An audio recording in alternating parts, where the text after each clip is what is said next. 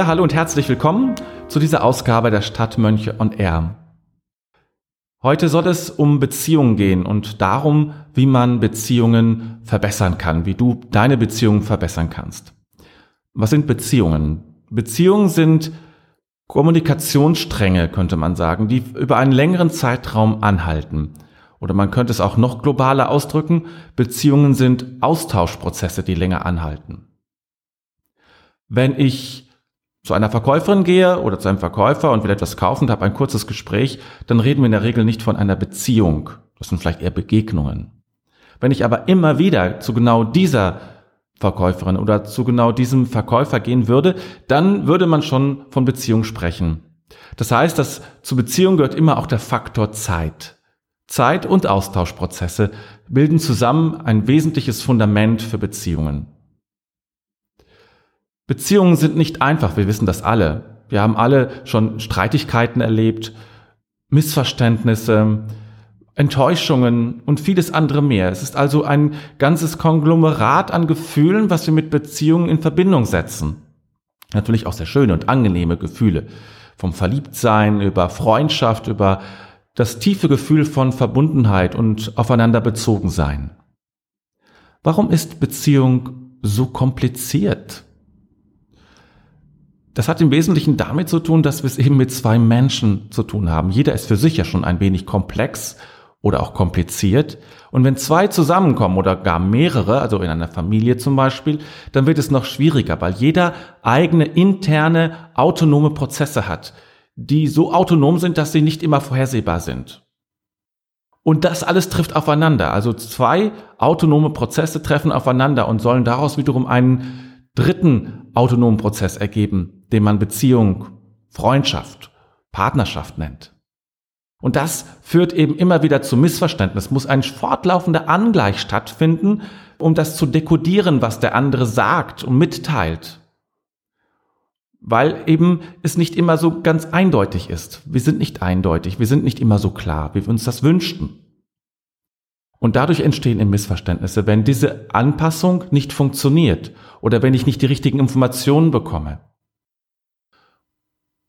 Und heute soll es um ein wichtiges Wort gehen, was dabei helfen kann. Und das Wort heißt Empathie. Empathie ist eine Schlüsselqualifikation für Beziehungen, um andere Menschen zu verstehen und man könnte jetzt auch sagen, um auch sich selber zu verstehen, denn es braucht auch Selbstempathie. Das ist eigentlich schon ein eigenes, wäre ein eigener Podcast wert, darüber zu sprechen, wie man mit sich selbst Empathie haben kann. Oder warum sollte man das? Hat man das nicht sowieso? Könnte man ja fragen. Aber darauf möchte ich jetzt nicht eingehen, sondern jetzt geht es darum, wie kann ich Empathie entwickeln mit ähm, meinem Gegenüber, Freund, Freundin, Partner, Partnerin, wie auch immer. Es geht bisschen in den Beruf hinein.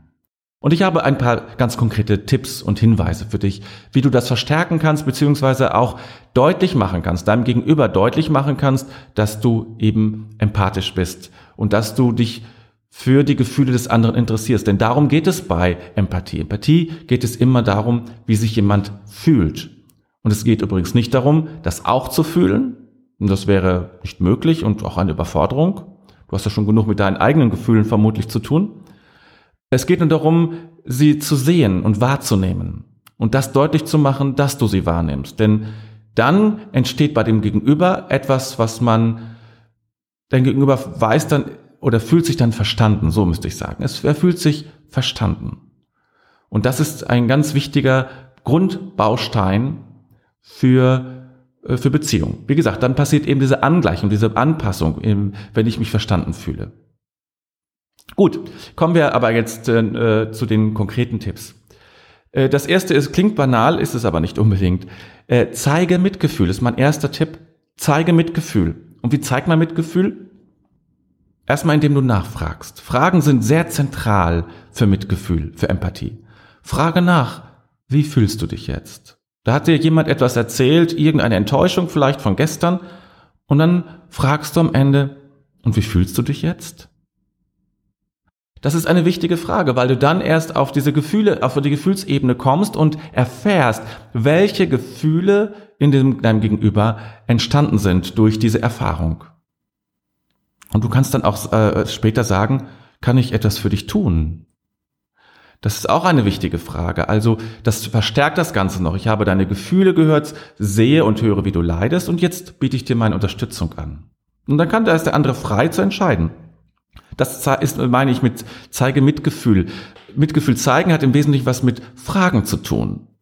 Das heißt nicht dazu, das hat nichts damit zu tun, zu sagen, ich sehe jetzt, dass du, ja, dass du ver verletzt bist. Das kann man auch sagen. Aber ich finde es viel eleganter, nachzufragen. Erster Tipp. Zweiter Tipp, stelle Fragen. Das hatte ich eben schon, aber stelle spezielle Fragen, nämlich W-Fragen. Entscheidungsfragen gibt es auch, darauf antworten meistens mit Ja oder Nein. Oder es sind so Sachfragen, wo man einfach nur eine Information weitergibt. Entscheidungsfragen schließen eher etwas ab. Die öffnen nicht. Das heißt, auch wenn du Gespräche beginnen willst, zum Beispiel, wenn du mit äh, der Smalltalk üben willst, dann solltest du auf Entscheidungsfragen verzichten, weil damit endet ein Gespräch in der Regel. Dann musst du W-Fragen nehmen. Und um diese Fragen geht es mir hier auch. Es geht darum, dass du W-Fragen stellst. Wieso, weshalb, warum, wie, wer, wo, was. Das sind alles W-Fragen, die also mit dem Buchstaben W beginnen. Und diese W-Fragen, die helfen dabei dir, helfen sie, und deinem Gegenüber zu explorieren. Du wirst mehr erfahren und dein Gegenüber wird nachdenken müssen, was du meinst und was er jetzt sagen kann. Zum Beispiel, ähm, eben, wie fühlst du dich jetzt? Ist zum Beispiel so eine typische W-Frage, wo jemand überlegen muss, ja, wie fühle ich mich jetzt eigentlich? Also es geht vielleicht sehr schnell, aber man muss sich das ja dann selber fragen, wenn man diese Frage gestellt bekommt, wie fühle ich mich jetzt eigentlich? Oder wie erklärst du dir das? Oder woher kommt das?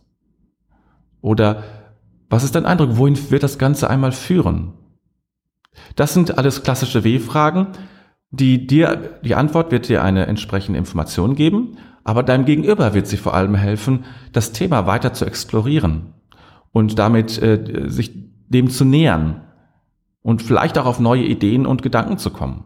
Denn oft in problematischen Situationen ist es oft so, dass wir sehr, äh, sehr einseitig denken, dass wir ganz bestimmte Gedankengänge haben, die wir immer wieder wiederholen. Du kennst das vielleicht. Das ist wie so ein, ja, so ein Teufelskreis. Wir denken immer die gleichen Gedanken.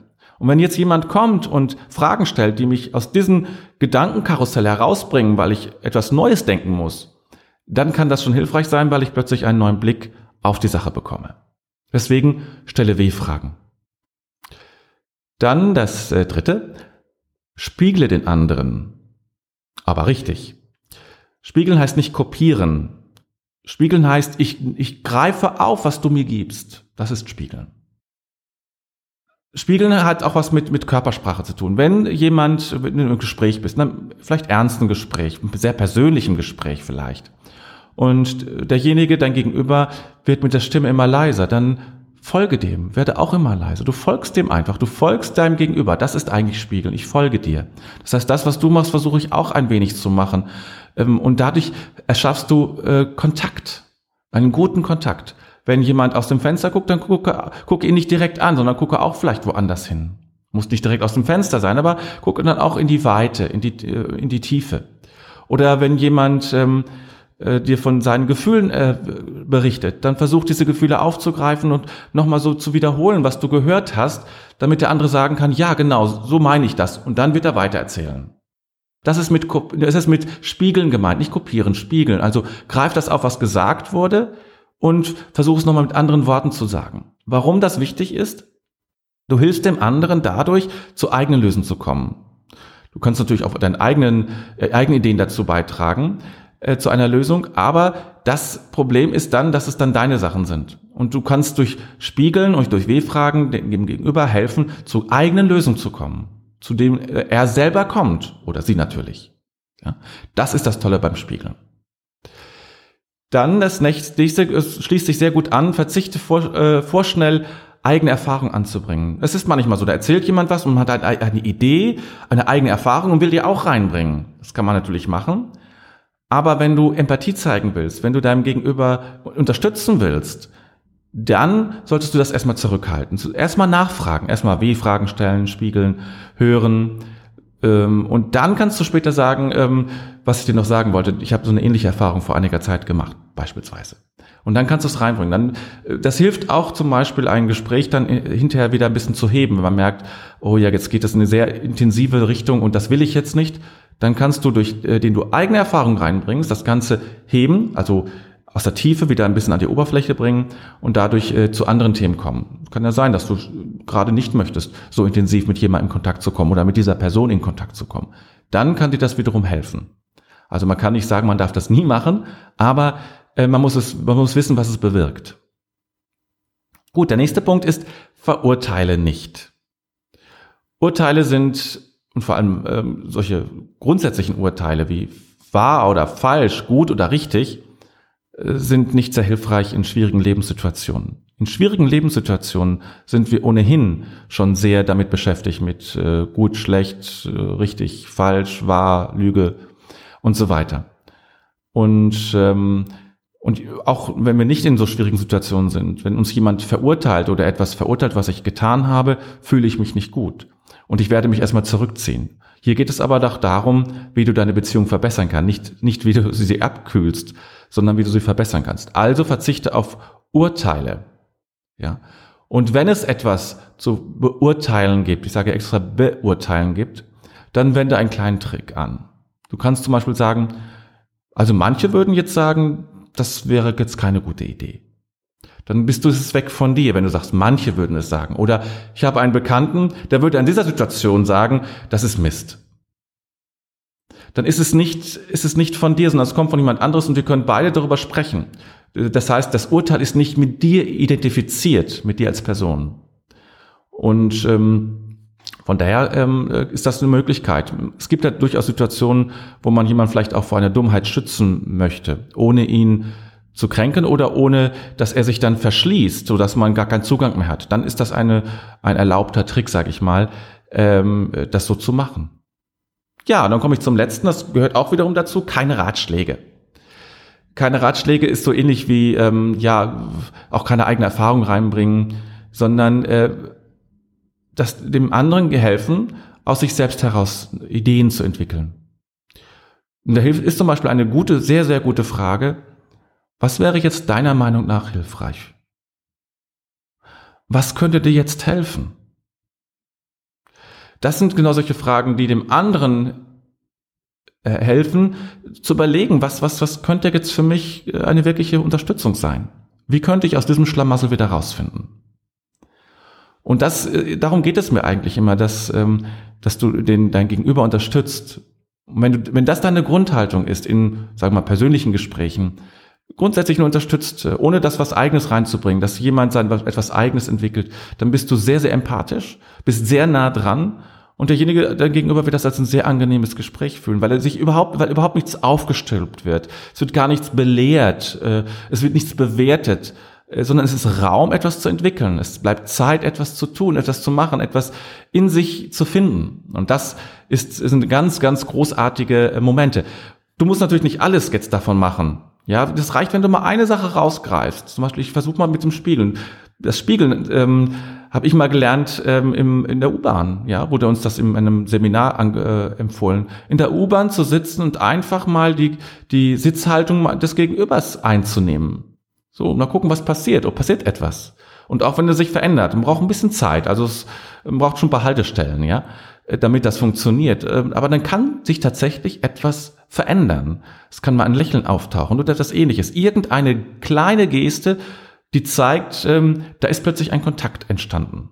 Das reicht ja dann schon auch. Oder in anderen Gesprächen das mal zu, zu überlegen, wie du das Spiegel hineinbringen kannst oder wie du W-Fragen äh, stellen kannst. Oder dich zu beobachten, ähm, wie du mit Urteilen umgehst oder mit eigenen Ideen und Gedanken in Gesprächen, damit das, damit du da äh, das gezielte einsetzen kannst.